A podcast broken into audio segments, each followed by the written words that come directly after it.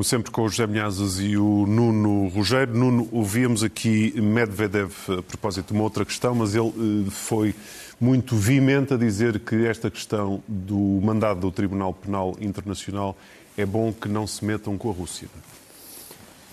Sim, eh, eu acho que todas as pessoas que são procuradas pelos tribunais costumam dizer isso, que é bom que os tribunais não se metam com elas. Portanto, quer dizer, é a, no fundo, estamos, é a primeira vez que a Rússia tem um presidente arguído na sua história pode ser considerado presidente Vladimir Putin ou arguído Vladimir Mas Putin. Isso cria postura, problemas. Numa postura de desafio, não é? Não, não parece que o Sr. Medvedev pudesse vir a dizer que ia entregar o Sr. Putin à Justiça Internacional. Podia não, não falar podia... do assunto. Podia não falar do assunto. Não, tem que se falar por uma razão. Isso, isso eh, é bom para, para, para, para chegarmos ao tema que eu tinha escolhido para, para primeiro e que tem a ver como é que este mandado do Tribunal está a ser aplicado ou está a ser olhado pelos vários países da comunidade internacional. Como tu te lembras, eh, nós tivemos aqui uma, eh, uma, um pequeno debate sobre se isto seria um, um ato meramente simbólico ou não. Eh, eu, a minha opinião é que não é um ato meramente simbólico, porque se tra trata de um tribunal e porque os países que fazem parte do estatuto desse tribunal têm que decidir.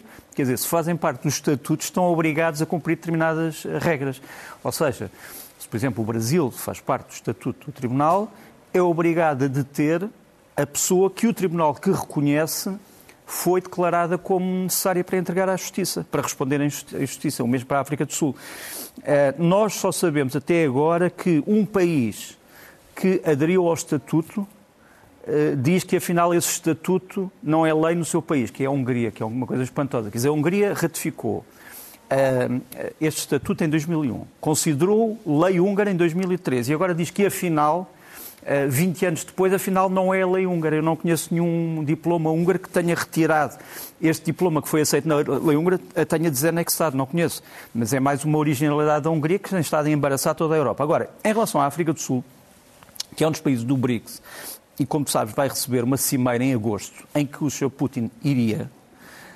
A África do Sul ontem dizia-se que teria dito nós vamos convidar o Sr. Putin para esta cimeira, apesar do mandato. Não foi isso que a Ministra dos Negócios Estrangeiros disse.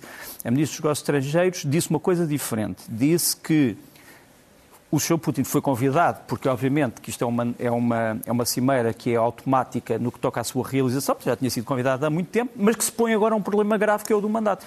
Isso uh, podemos ouvir, não é? Podemos ouvir neste, neste extrato. Of state of BRICS and uh, is invited uh, to the summit. And I think, as I've said previously, Uh, the ICC warrant is obviously a matter that is of concern. South Africa mm. is a member state mm. uh, of the International Criminal Court, mm. so we'll have to have a discussion. Uh, in the context of cabinet to decide exactly how uh, we respond. Do you know, Minister, when that meeting or that discussion will take place? It must be as soon as possible. Uh, eu, eu, hoje estive em contato com o gabinete da senhora Pandor, que aliás é uma pessoa já conhecida da SIC, que tivemos o prazer de a ter num programa da Sociedade das Nações, eu e o Martim Cabral, eh, mas aquilo que eu pude saber hoje é que, em princípio, a reunião do Conselho de Ministros, onde se vai discutir a posição da África do Sul, será para a semana. Só há duas vias para a África do Sul neste momento. Ou sai do Estatuto e deixa de ser um membro do Tribunal Penal Internacional, ou aplica a norma e vai ter que obedecer ao mandato de captura. Portanto, não vejo uma terceira. Portanto, vem também dos Estados Unidos uma, uma declaração de um candidato a candidato. É? é? verdade, um pré-candidato, o Sr. Ron, uh, Ron DeSantis, como sabes, é o governador da, da Florida, ou da Flórida. Ele será, um princípio, um rival de Donald Trump. Ele teria dito coisas um bocadinho equívocas sobre a Ucrânia uh, há duas semanas, mas hoje, no programa do Piers Morgan, veio dizer que considera Vladimir Putin um criminoso de guerra, são as palavras dele, não são minhas, é um criminoso de guerra e que, apesar dos Estados Unidos não terem ratificado o Tribunal Penal Internacional, ele considera que esta é uma ação justificada do ponto de vista da justiça internacional. Já posicionar-se até para o próprio eleitorado uh, interno. Rodrigo, se me Zé, permites vamos a isto, acrescentar aqui... Sim, tu também cá estás. Exato. É o último tema que eu tinha aqui, mas eu peço que passem para trás, porque vem exatamente vem ao encontro a talho de foice, não é? Que é o caso da Arménia, que é um dos maiores aliados da Rússia. O Tribunal Constitucional da Arménia considerou que os deveres previstos no Tratado de Roma sobre o Tribunal Penal Internacional estão de acordo com a Constituição do país. Ou seja, se Putin for visitar a Arménia, ele pode e deve ser detido. Ora, isto vindo da Arménia para os russos é, não é, eu diria, não é só ofensivo, é muito mais. Porque a Arménia era um dos, se, como, diz, como disse hoje o Medvedev também, Medvedev, a Rússia está completamente isolada. Bem, se perder aliados como a Arménia, fica mesmo mesmo sozinha. Medvedev que tinha ameaçado qualquer país que tentasse Exato. deter Putin de, com um ataque nuclear. Sim, foi aquilo que eu comecei por te, por te, falar.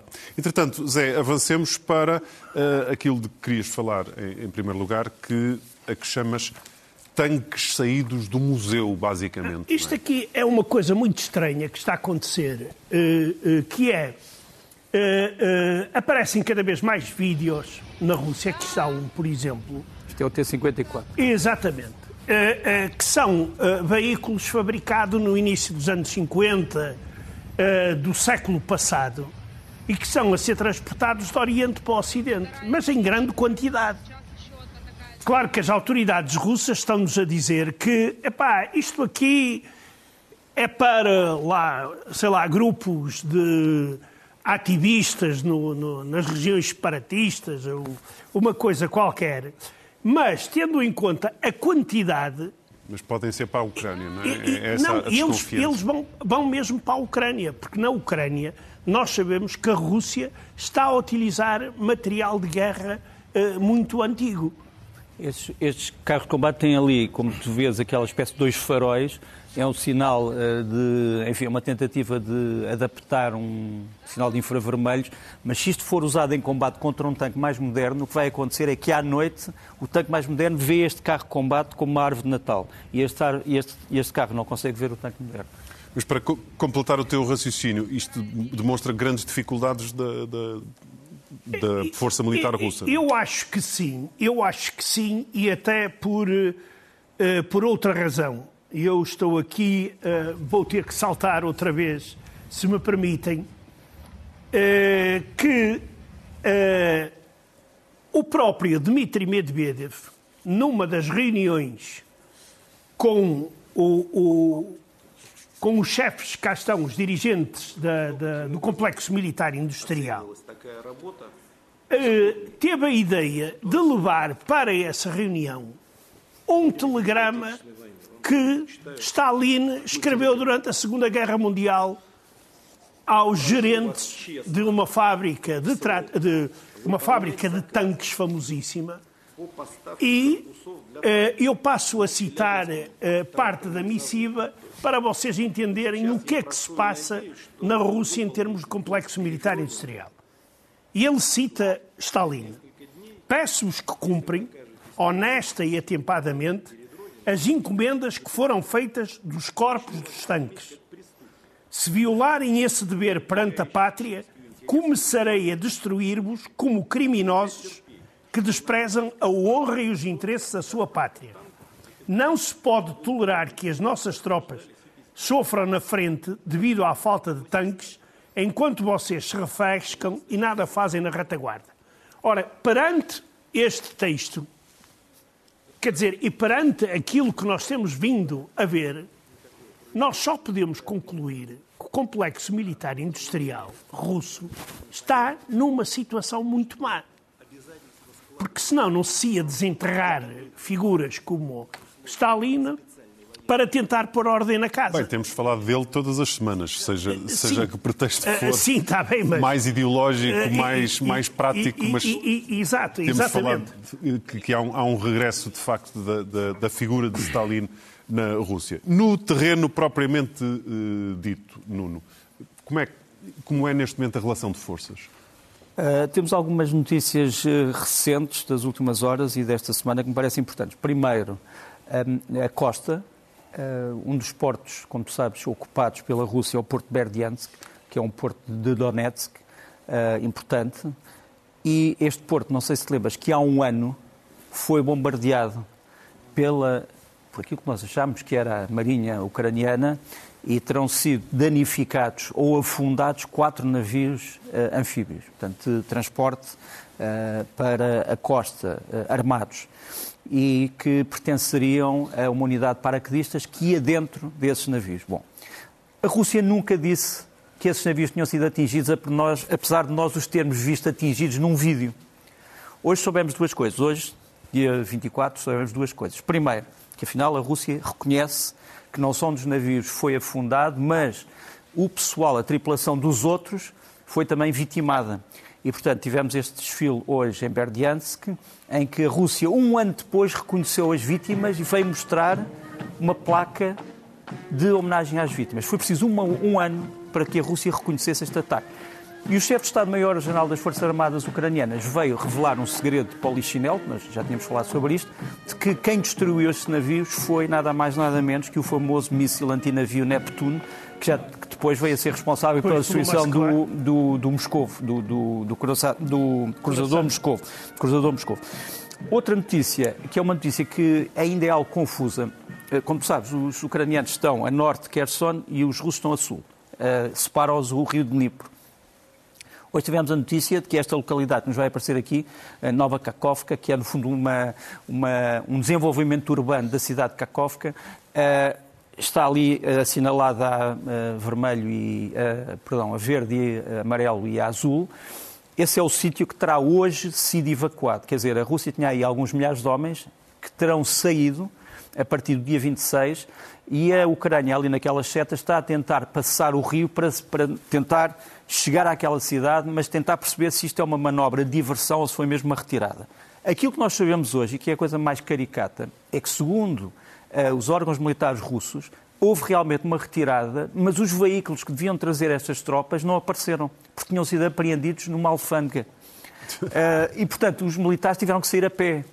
Portanto, não sabemos por onde é que foram, não sabemos se, se isto tudo faz parte de uma encenação, mas é, é daquelas coisas que estão a acontecer na frente de batalha é aqueles... e que têm a ver também com o complexo militar uh, industrial é que falava. É uma que vai trazendo episódios que também caricatos. Uh, caricatos, quer dizer, este complexo militar industrial parece um bocadinho um complexo de inferioridade, quer dizer, é aquilo que, que, temos, que temos que dizer. Mas gostava ainda de referir que hoje o Sr. Prigogine, portanto, o patrão da do grupo Wagner, que nós conhecemos. Outro de quem falamos sempre. Outro de quem falamos sempre, não é a nossa não culpa, ele aparece. Não há outra hipótese. Mas o Sr. Prigozhin veio hoje dizer que afinal já sabe tudo das ofensivas ucranianas, diz que as ofensivas ucranianas vão envolver 200 mil homens que estão escondidos, segundo ele.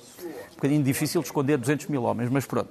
E que vai ser em três frentes para decepar, digamos assim, a cabeça, eh, não só da Wagner, mas também das, forças, das melhores forças russas e, segundo ele, há uma novidade é que a Ucrânia prepara-se para ocupar a província de Belgorod para a usar como refém uh, pela Crimeia. No fundo, diz: agora ocupamos uma parte do vosso território, agora demos a Crimeia, depois trocamos. Portanto, esta é o, é, foi é, a descoberta, Nuno, a descoberta só... da pólvora do Sr. Prigogine. Nuno, deixa-me só sobre o Sr. Prigogine. Ele hoje fez uma declaração de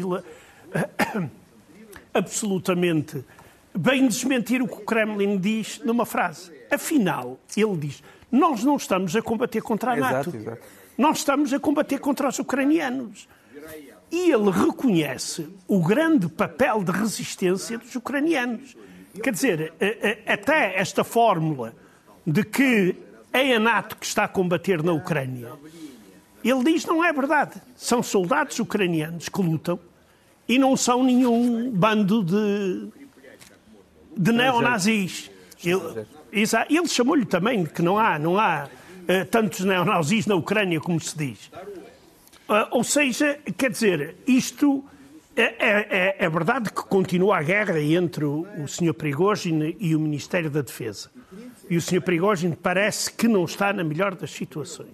Mas isto também mostra, também mostra, uh, digamos, as divergências dentro da própria cúpula russa num momento em que se aproxima, digamos, eh, um dos momentos fundamentais da guerra, que vai ter lugar obrigatoriamente na primavera e no verão. Queres falar de incêndios misteriosos? É, é outra coisa que é, é diariamente, é diariamente, mas alguns deles são muito importantes e eu chamo a atenção para um incêndio misterioso numa fábrica em Eraslabli, cá está. Motores? É uma fábrica, e não é, é, se fosse só de motores, ainda não havia razão para grande preocupação. Mas é uma fábrica de motores para complexos nucleares, o Topol M, que é o gigante que nós vamos ver nesta fotografia. São motores para este lança-mísseis que uh, aquela empresa, uh, digamos, fabricava. Além disso, eles fabricam também motores e caixas de mudanças para numeroso armamento russo, nomeadamente para os caminhões Ural, que são muito utilizados pelas Forças Armadas. Quer dizer, durante uma guerra acontecer um incêndio numa fábrica destas, e já não é a primeira vez, eu, por exemplo, uh, aí desconfiaria de, da origem deste incêndio. E qual, é, qual desconfiarias de que é de quem? Que ou, é, ou é algum grupo russo anti-guerra que está a sabotar este tipo de operações, ou então são os ucranianos a atuar dentro do território Estão a russo. conseguir. Nuno, falemos de. Já aqui desse é, impossível não falarmos. Falemos de Putin e de, de palavras no Kremlin. Chamei a isto Pinocchilândia, uh, novo capítulo. Uh, esta, esta pareceu-me uma, uma mentira especialmente vergonhosa, porque é pública, foi dita em frente do chefe de Estado chinês. Uh, não sei se te lembras que Vladimir Putin disse que o Reino Unido está a cometer um, uma espécie de uma agressão nuclear contra, o, contra a Rússia e a Ucrânia, porque se prepara para enviar munições de urânio empobrecido, que vão contaminar nuclearmente o território dos russos étnicos e também o território russo e, portanto, vai provocar uma devastação uh, na Ucrânia. Porquê é, que esta, porquê é que esta notícia é especialmente repelente? Primeiro, todos os carros de combate modernos, Challenger, carros chineses, carros russos, usam uh, munições de urânio um, empobrecido. Porquê? Porque se trata de munições que precisam de um metal mais denso do que o aço, que só poderiam ser três tipos de materiais. O ouro, e acho que não há dinheiro para se fazerem uh, munições de ouro, uh, o urânio empobrecido ou o tungstênio ou wolframio, de que Portugal, como sabes, é também produtor e que fez a fortuna de muitas pessoas, sobretudo na Segunda Guerra Mundial, os chamados wolframistas. Pronto. Ora bem, eh, e que também é um material radioativo, embora menos radioativo do que o urânio empobrecido. Ora bem, a Rússia não só tem também estas munições, como as produz já há bastante tempo, como as tem usado em quantidades astronómicas na Ucrânia e como as exporta. Aqui estão os quatro, as quatro tipos de munições que são feitas na Rússia com urânio empobrecido, os chamados Svinets, o Svinets 2, o Vacuum 1 e o Nadfil 2. Quatro tipos de munições produzidas aos milhares que existem na Rússia. Segundo, essas fábricas têm sido vistoriadas regularmente pelo governo russo. As fábricas de produção de urânio empobrecido para munições. Aqui temos uma uh, visita já há alguns anos, em que há uma mostra de, de, das munições que são produzidas e que são manuseadas por muitos operários dentro das fábricas. E terceiro, exibidas com grande orgulho no Cairo, munições de urânio empobrecido russas que foram exportadas para o Cairo. E, portanto, uh, esta é, como eu disse, uma mentira altamente repelente, porque os campos da Ucrânia os lagos da Ucrânia, as florestas da Ucrânia, as colinas da Ucrânia estão cheias de munições de urânio empobrecido disparadas pelos tanques modernizados T-72, os modernizados, não a versão original, os T-80 e os T-90. Agora, para esta reta final, proponho-vos eh, falarmos da, do país que, que, marca esta semana, eh, através das imagens que vimos do encontro dos dois grandes líderes, que é a China. São questões diferentes que querem abordar, mas falemos disso, Zé. Olha, eu quero abordar um tema que é particularmente já evidente uh, para, se restassem algumas dúvidas, começa a tornar-se realidade. Ou seja, a China vai passar a controlar a indústria automóvel russa. Indústria automóvel russa. A indústria automóvel defunta, russa praticamente não existia. Sim. E então o que é que nós estamos a ver? Nós estamos a ver, por exemplo, eu trouxe um modelo de um automóvel que não é meu, é um automóvel chinês de topo para os dirigentes do Partido Comunista chinês que se chama Ongqi, se eu não me engano, e que onde está a ser fabricado? Nos arredores de Moscou, na fábrica onde se montavam e se produziam Mercedes. Primeiro. Segundo, havia um carro muito famoso na Rússia que era o Moskvich, que também deixou de, de, de ser eh, produzido com a saída de, dos, dos produtores ocidentais. E então tentaram criar um novo Moskvich Z, o tal, a letra Z. E o que é que se veio a saber? Aquilo, o aspecto era todo muito bonito, mas aquilo é um carro da marca Jacques uh, uh, uh, chinês. Inclusive, quando se abre o carro, nota-se muitas inscrições em chinês e não em russo. Nem isso aí conseguiram, conseguiram disfarçar. E quer dizer, por exemplo, o, eu vi uh, uh, o comentário do, de Gary Kasparov, o antigo campeão do mundo de xadrez, opositor de, do Kremlin, que diz que por este andar uh, a chinesice, ou a chinização, como ele chama, na Rússia irá chegar a outros, a outros setores. E isto aqui parece ser um processo através do qual, se não existir controle internacional, se possa violar as sanções internacionais. Embora a China, por enquanto, dá a entender que está a ter muito cuidado no assunto, mas temos que estar atentos a esta situação. Nuno. Uh, só para dizer que a China uh, enviou uma mensagem, uh, não de Xi Jinping para Zelensky, mas do Ministério dos Estrangeiros chinês para Zelensky, a dizer que o, os acordos com a, com a Rússia não têm nenhum caráter militar, não são acordos militares, nem de defesa, nem de segurança. E os Estados Unidos tentaram saber mais sobre esta visita de Xi Jinping e então enviaram Uh, a pessoa que nos vai aparecer aqui à direita da, do ecrã, uh, o Sr. Rick Waters, que é o uh, subsecretário de Estado americano para a China, Taiwan e Mongólia. Ele está aqui na inauguração, com, com o Secretário de Estado Bill Blinken, está aqui na inauguração da Casa da China, que é o novo departamento que foi criado em dezembro em Washington para substituir o grupo de trabalho ou grupo de missão da China, portanto, que observa a China a partir dos Estados Unidos.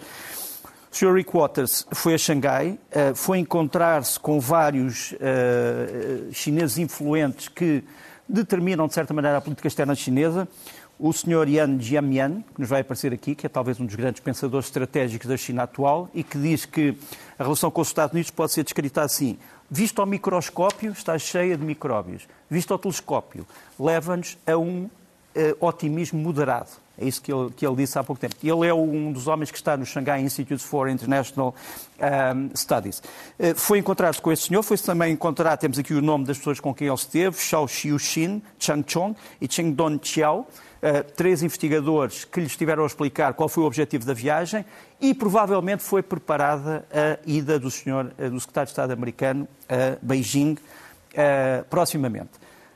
O importante é que enquanto tudo isto acontece, enquanto há um, o abraço, o longo, o abraço chinês ao Sr. Putin, começou um processo de crime muito interessante na Rússia e que é o seguinte, eu vou tentar resumir uh, ao senhor que nós só conhecemos como Sr. V. Lukin, uh, um russo que terá sido recrutado pelos serviços secretos militares chineses, o GIEMC, uh, que são capitaneados, ou foram durante muito tempo capitaneados por esse senhor que nos aparece aqui à, à esquerda, que é o coronel de primeira classe Xu Yuming.